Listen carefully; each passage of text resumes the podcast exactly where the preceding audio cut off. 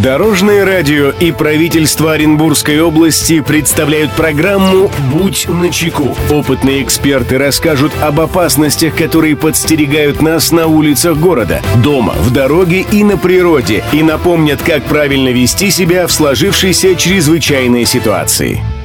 Приветствую всех, кто в пути. С вами Андрей Зайцев, и мы заботимся о вашей безопасности. «Будь начеку».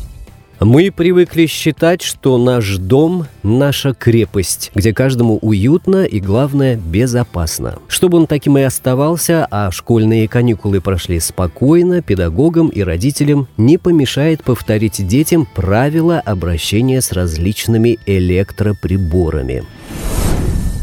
Здравствуйте, Дорожное радио. У наших детей начались каникулы, и хотелось бы, чтобы вы напомнили детям, как нужно вести себя с электроприборами, что делать в экстренной ситуации, на что обратить особое внимание нам, родителям. Спасибо, Дорожное радио.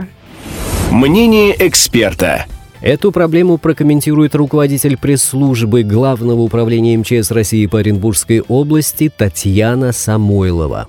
Не последнее место среди детского травматизма занимает неосторожное обращение с огнем и электроприборами. Процент пожаров от так называемых детских шалостей с огнем стабильно высок, и часто последствия таких пожаров трагичны. Ребенок должен знать, где и какие опасности его могут подстерегать. Необходимо научить ребенка, как и в каких случаях нужно звонить на короткие номера экстренных служб. Порепетируйте с ребенком и понарошку позвоните в пожарную охрану по номеру 101 или 112 сотового телефона. Ребенок должен назвать свою фамилию, адрес и сообщить о причине звонка. Следует уточнить, что нельзя баловаться и набирать эти номера без надобности. К ожогам различной степени тяжести может привести и пренебрежение правилами электробезопасности. Поясните детям правила поведения с электроприборами. Расскажите, что их нельзя оставлять без присмотра и брать мокрыми руками. А также нельзя засовывать в розетку предметы и выдергивать из розетки вилку за провод. Не менее важно рассказать ребятам про опасность обрыва электрических проводов. Расскажите, что во избежание поражения электрическим током такие провода не только нельзя трогать руками, но и даже приближаться к ним, особенно если вокруг сыро. О случаях обрыва проводов надо немедленно сообщить взрослым, чтобы они вызвали соответствующую службу. Сделайте все, чтобы отдых ваших детей прошел благополучно и не был омрачен травмами.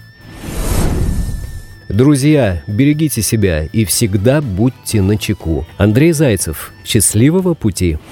Будь начеку.